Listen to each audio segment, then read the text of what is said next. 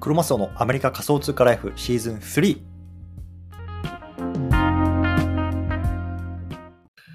はい。では、今日も毎日スペース始めていきたいと思います。よろしくお願いいたします。2月の9日ですね、木曜日。よろしくお願いします。で、今日なんですけども、今日はね、こう Twitter の長文機能、いよいよ実装されてきたので、そのあたりをね、触ってみた感想とか、今分かったことなんかをね、こう皆さんに共有していきたいと思います。よろしくお願いいたします。ね、通常ちょっと10時半からやってるんですけれども、ちょっと最近寝不足だったので、1時間多くあの睡眠時間取らせてもらいました。なので、今日はちょっと1時間遅いんですけれども、よろしくお願いいたします。これね、録音もしてますし、ポッドキャストにもあげるので、もしね、明日早いよとか、あのある方はね、こう自分の時間を大切にしてください。ね、睡眠時間マジで大切ですからね。はい、ということで、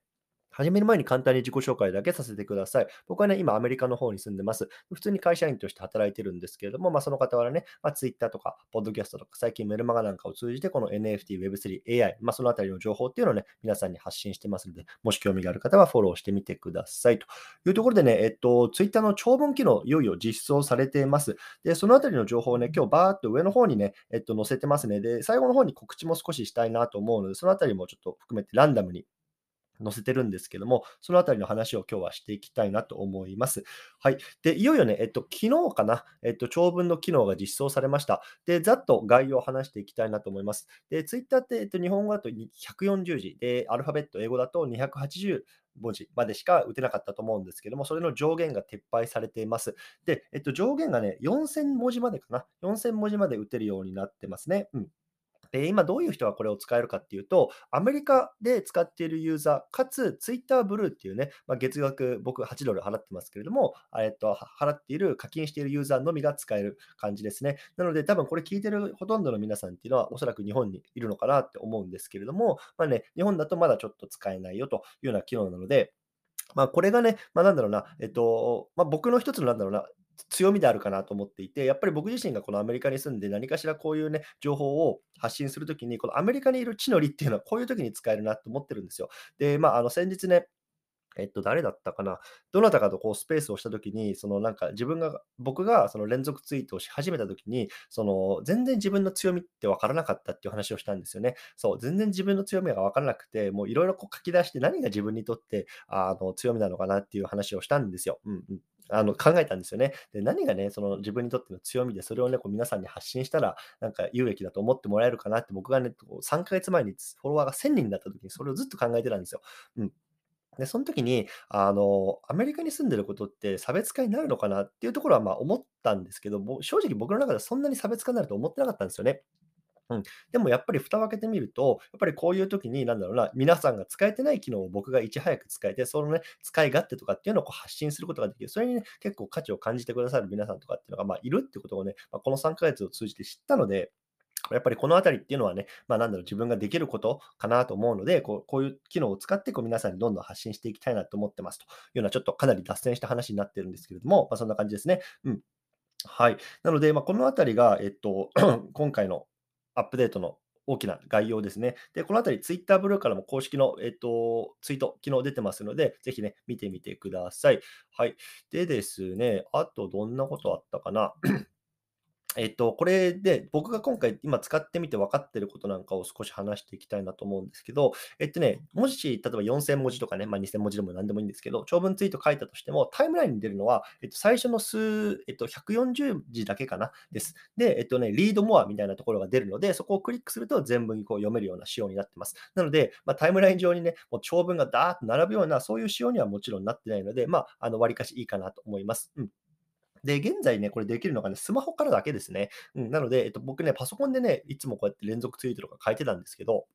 パソコンまだできないんですよ。なので、ちょっとこれどうやって運用していこうかなと思って、まあ、やっぱ正直スマホって打ちにくいじゃないですか、特に長文書くのは。うん、だから、まあ、今考えてるのは、例えばね、あの iPhone のメモ帳とかにパソコンでバーっと書いて、でそれをね、まあ、コピペしてこうスマホで投稿する。まあ、そんな風なやり方っていうのが、まあ、現状やりやすいかなと思ってます。はい。で、えっとね、これ字数制限がね、今自分がどれぐらい書いたかみたいなのは、なんかね、こうゲージになって、こう視覚的にわかるようになっていて、まあね、だんだんこう4000文字に近づいていくと、どんどんどんどんね、カウントダウンみたいな形で、えっと、文字数がね、あの、あとどれぐらい残ってますよみたいな感じで、文字数が、えっと、見えていくというような感じになりますね。はい。ただね、これね、やっぱりちょっと書いてて分かったんですけど、やっぱり読むときめちゃめちゃ読みにくいんですよね。っていうのはさ、ブログとか、メルマガとかって僕も書いてるんでわかるんですけど、やっぱりその、なんだろうな、えっと、いわゆる段落分けとかもできるし、あとはその、なんだろうな、えっと、文字の大きさとかって変えられるわけですね。いわゆる見出しはちょっと文字を大きく太くしてとかさ、そういうことができる、できたりとか、あとはこう、間に、なんだろうね、えっと、写真とか画像とかを入れて、こうちょっと読みやすくしたりとか、まあ、そういうようなね、いわゆるアクセントをこのブログとかつけることができると思うんですけど、現状ね、この長文ツイートできないんですよ。なので、本当に文字がザーッと並ぶだけなんですよね。そう。なのでど、ね、やっぱりどうしてもこのブログとかと比べると見にくくなっちゃう。うん、なので、そのあたりっていうのをどうね、あ、見やすいな、読みやすい文章だなって、こう、読者に思わせるか、ね、そのあたりの、いわゆる文章術、文章を書くテクニックですよね。そのあたりっていうのはね、やっぱりちょっと独特なものがあるかなと思ってます。うん。なので、えっと、ちょっとね、もう一個、えっと、メール、ツイートをね、昨日のやつ貼り付けてるんですけれども、どれかな。えっと、この 右から2つ目のツイートかな。あの、長文ツイート読みにくすぎるわっていうね、あのやつなんですけど、あの、ここにね、一応皆さん、一応というか皆さんにね、いろいろな意見を募集してるんですよ。っていうのは、あの、やっぱりここから、えっと、まあ、数日、数週間かけて、僕はこの長文機能っていうのをちょっと使い倒していきたいなと思ってます。うん。まあ、ちょっとこれもちょっと脱線になりますけれども、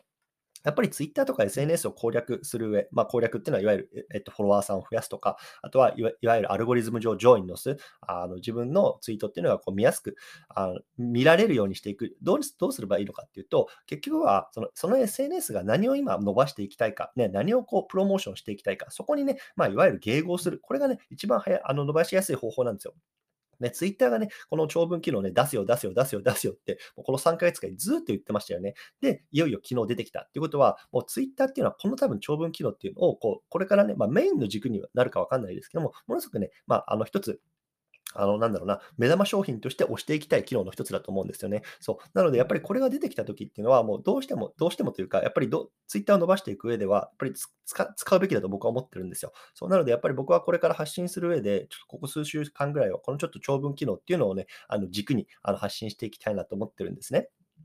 で、やっぱりこの、なんだろうな、あの、今さっき言ったみたいに、この長文記録めちゃめちゃ使い、読みにくいんですよね、その読者からしたら。なので、どうやったらこの読みやすく書けるかどうかみたいな、ね、あの、僕だと、僕一人の意見だとさ、僕はこれ読みやすいかなと思ったけど、ね、読者の皆さんにとっては全然読みにくいかもしれないじゃないですか。だからそのあたりっていうのをこう、皆さんとこうブレインストーミングしながら、ちょっと、あの、なんだろうな、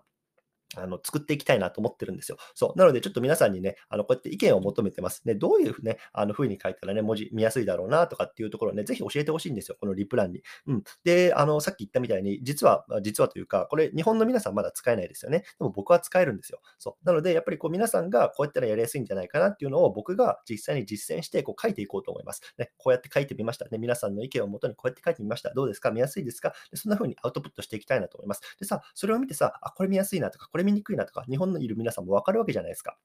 で、これが例えば分かんない、数ヶ月後とか数週間後も分かんないけど、こう日本でもこの機能が実装されたときに、すぐにそういうようなやり方っていうのはできると思うんですよね。そこがまたさ、ね、ゼロから用意挑んで、ね、どうやって書いたら見やすいかなとか、そういうのを考える必要がないんですよ。っていうのは、ま、僕っていうね、いわゆるなんだろうな、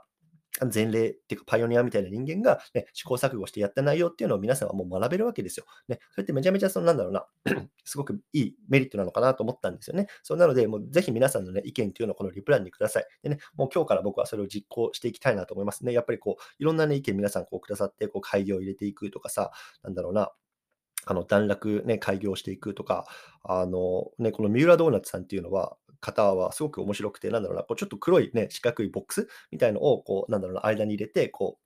なんだろうな、トピックが変わるよみたいな感じにやるとこう見やすいんじゃないですかとかっていうね、こう意見をくれたりとか、ちょっとね、本当にこのあたりっていうのはね、もう実行していきたいなと思ってますので、ぜひね、皆さんも考えうるものあれば教えてください。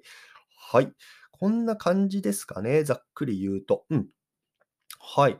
なので、えっと、もしね、この長文ツイートとかに関して、もしあのコメントとか質問とかあれば、ぜひね、リプランにください。はい。あの、ぜひ上がっていただいても大丈夫ですよ。うん。いかがでしょうか。ちょっと 皆さんが書いている間に、少し、えっ、と、昨日のツイート追っていきますね。えっ、とね、なんかあるかな。長文機能ばっかりね、昨日のツイートは。はい、えっと、左から2つ目かな。えっと、これ1つ、えっと、また AI× 動画ですね。このあたりの情報っていうのを少し出してます。で、今回使った、まあこれちょっと連続ツイートになってるんで見ていただければいいと思うんですけど、ちょっと読み方わかんない。DID、DID っていう AI ツールを使ってます。で、このツール何かっていうと、自分がの文章をこのツールに打ち込むと、もうそれで自動的に動画を作ってくれます。で本当に1分とかそれぐらいで作ってくれるんですけど、動画って言っても、えっと、なんだろうな、いろんな、こう、アニ、えっと、アニメーションとかつくんじゃなくて、人がプレゼンテーションしてるような動画になるんですね。で、まあ、今回僕のこのツイートのスレッドの方にも、えっと、この動画載せてますけれども、男の人がなんか日本語を喋ってるようなあのものになると思うんですけど、なってると思うんですけど、こういうような動画が作れます。なので、例えば今、ブロガーさんとか、ね、それこそ連続ツイート頑張ってるよとか、ね、メルマガ書いてるよ。で、とにかく何かしら文章を書いてる人っていうのが、まあ、これをね、使って、まあ、自分の文章っていうのをコピペしてやることによって、こういうふうに動画も作れちゃうよっていうようなサービスなんですね。で、これね、えっと、無料で使えます。無料で使えてね、多分2、3本ぐらいかな動画作れると思うんですね。で、僕もちょっと昨日もう2つぐらい作っちゃって、残りね、あの、弾があんまないんですけど、まあ、とにかくこういう風にして、AI かける動画の領域ですよね。僕なんかはさ、もう今まで全然 TikTok とか YouTube とかやったことないので、動画の編集スキルって全然ないんですよ。で、やっぱり今からね、Twitter も動画やるよとかってさ、言われてますけれども、今からさ、Twitter や、あの YouTube やってるとかさ、TikTok やってる人と用意どんで動画の編集スキルっていうのを競ったら、そりゃ勝てねえよと思うわけですよね。ね YouTuber とかさ、どれぐらいですか ?2017 年、18年とか、あのぐらいからガーッと出てきたわけじゃないですか。もうね、僕にとっては4年も5年もね、遅れてるわけですよ。ね、だから、そんな人たちと一緒に用意どんでスタートしたらもう全然勝てるわけないんで、なんとかしてこう新しいね、あの、ところっていうのをついていかなきゃいけないなってね、それは僕も自分自身のこう生存戦略として思ってるんですけれども、まあね、その中でやっぱり AI ですよね。AI 技術、このあたりっていうのはやっぱり今年すごく発達してきてるし、話題になってると思うんですよね。うん。あの、なので、まあ、このあたりっていうのをツールっていうのは僕も調べながら、自分で使いながら、皆さんの方にもこうやって発信していきたいなと思ってますので、ね、もし AI 興味あるよってことはね、そのあたりっていうのもね、まあ、あの、追っていただければなと思います。うん。これぜひ使ってみてください。DID ってやつですね。本当無料でできます。Google とかアカウント持ってれば、それと紐付けられるし、ね、何か文章を書いてる方はね、もう速攻で使えるんで、ぜひ見てみてください。はい。あとでしょ？で、最後もう一個かな。えっと、告知ですね、させてもらいます。えっと、来週の水曜日ですね、あと1週間切りました。えっと、マーケターのすけさんっていう方と、えっと、対談スペースやります。また。うん。で、えっとね、トピックは NFT で自分のポジションを見つける方法っていう感じですね。でまあ、さっきもちょっと話しますけれども、僕自身はアメリカに住んでいて、でもアメリカに住んでいるってこと自身は僕のポジションとしてあの全然強いものだと全然思ってなかったんですよ、最初。うん、で、あの全然そのアメリカに住んでる別に隠すわけじゃないけど、そんなに強く押し出してもなかったんですね。うん、でもやっぱりこう、なんか蓋を開けてみると、なんかアメリカに住んでいるって、ただそれだけで、なんかその、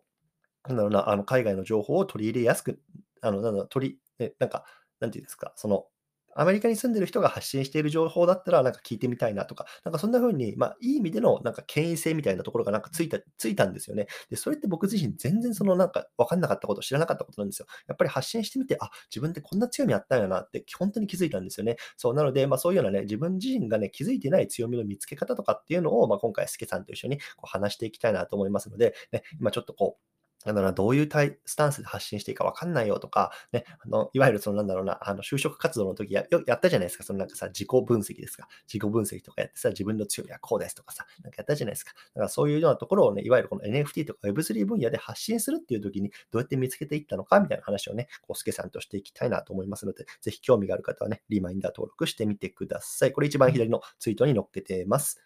はい。こんな感じですかね。今日はちょっと遅いので、こんな感じでさらっと話してみました。いかがでしょうか